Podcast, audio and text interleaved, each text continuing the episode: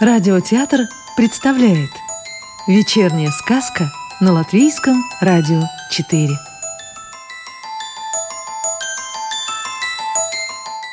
Сегодня слушаем сказку Роальда Добровенского «За скрипичным ключом» Продолжаем сказку «За скрипичным ключом» Дела государственной важности – Невероятный переполох царил в королевском дворце.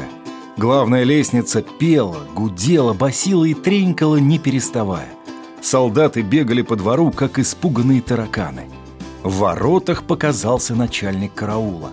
Он тащил за руку заплаканную дуоль. Следом катились два коротышки, поменьше и побольше, оба круглые, что в высоту, что в ширину. Двадцать солдат подталкивали их сзади. На лестнице эти двое стали вырываться, а маленький даже укусил солдата за руку. Такого немузыкального шума и трезвона в стране бум-бум еще никогда не бывало. Наконец, всем троим связали руки и поставили их перед королем. «Как вас зовут?» – спросил дубль-бемоль и втянул в себя воздух так сильно, что в зале поднялся ветер. «Я барабанчик», – сообщил маленький. «Я барабан», прогудел его товарищ. «А меня зовут Дуоль», — звонко сказала Дуоль. Король зажал уши, он терпеть не мог такие вот голоса. «Как вы посмели распевать свои мерзкие песни?» — закричал министр, поглядывая на короля. «Они не мерзкие», — сказал барабанчик. «Они такие веселые», — радостно сказала Дуоль. «Мы накормили полгорода», — добавил барабан. «Отвратительные песни!» – процедил сквозь зубы король.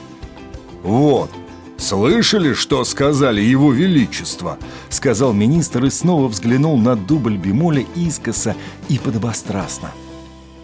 «А он... они не врут?» – простодушно спросила Дуоль. Король и министр так и подскочили. «Что?» – заорал король. «Что значит врут? Откуда ты знаешь это слово?» Так говорил чужестранец, веселый музыкант. Он научил меня песенкам, которые пели мы с друзьями. «С друзьями!» – закричал король. «Сколько раз я приказывал запретить дружбу! Когда человек один, с ним легче справиться!»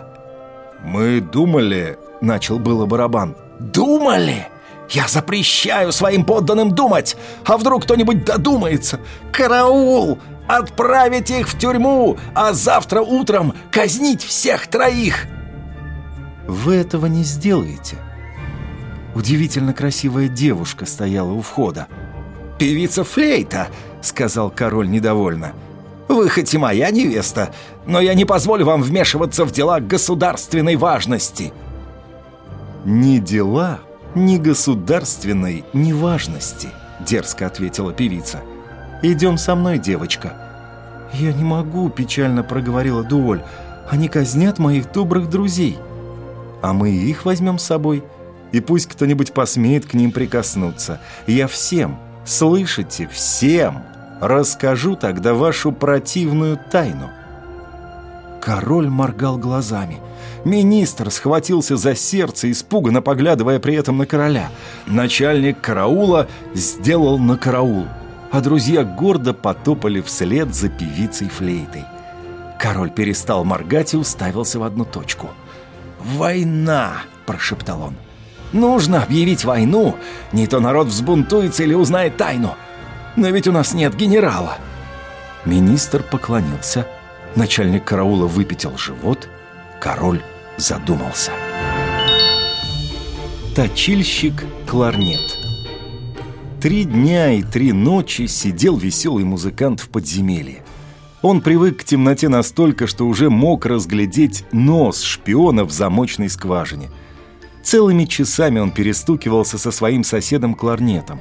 Он узнал, что кларнет не бродяга, а знаменитый точильщик – с утра он ходит по дворам, взвалив на плечи точильное колесо, и, конечно, поет песенку «Я веселым делом занят, я с прохожими шучу, даже сам король не знает, на кого я нож точу. хорошо шагать по свету. Я счастливей королей. У меня короны нету, да зато полно друзей. «Эгегей!» — кричат кларнету плотники. «Поточи топоры!» «Давай сюда!» — зовет его сапожник. «Нож затупился!»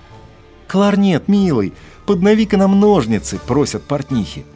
И кларнет точит топоры и лопаты, ножи и ножницы. Стража схватила кларнета, когда он выходил из покоев певицы флейты. Говорят, что там он просто точил лясы. А сейчас юноша очень тосковал, потому что он полюбил певицу флейту. К тому же наверху его ждала уйма дел, ведь он узнал от певицы флейты государственную тайну. Сейчас ему не терпелось кое-что сообщить своим друзьям, а друзей у него было больше, чем семечек в арбузе. Обо всем этом и узнал веселый музыкант, когда начал перестукиваться со своим соседом. «Надо бежать!» – простучал он в стену. «Бесполезно!» – раздалось в ответ.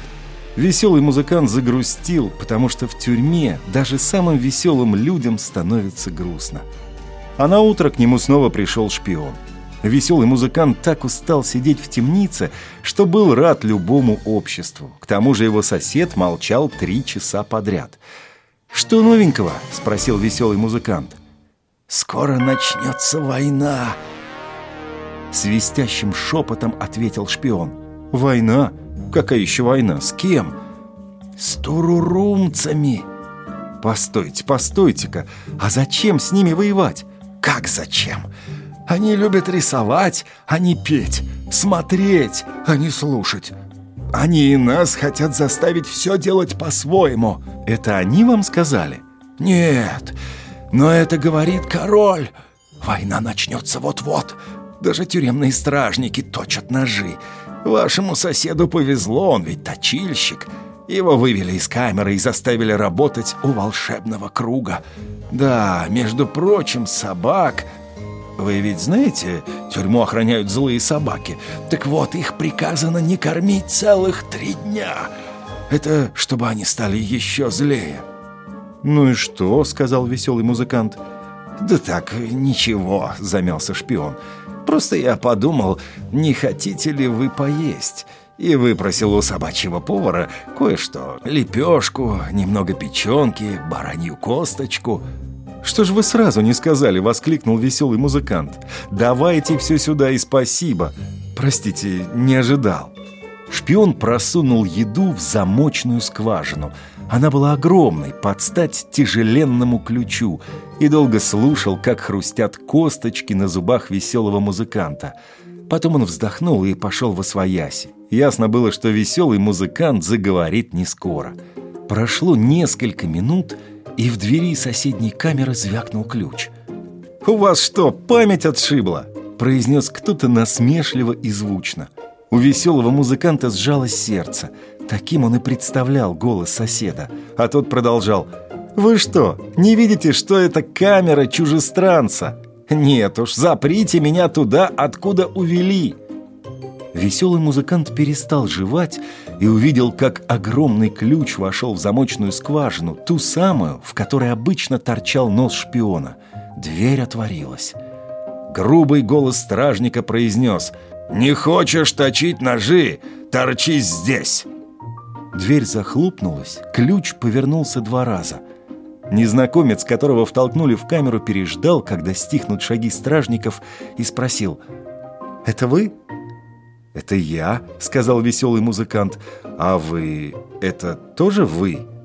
«Ну да», — сказал незнакомец. Они расхохотались и стали хлопать друг друга по плечам и тузить в бока, и даже приплясывать попробовали от радости, но в камере было слишком тесно.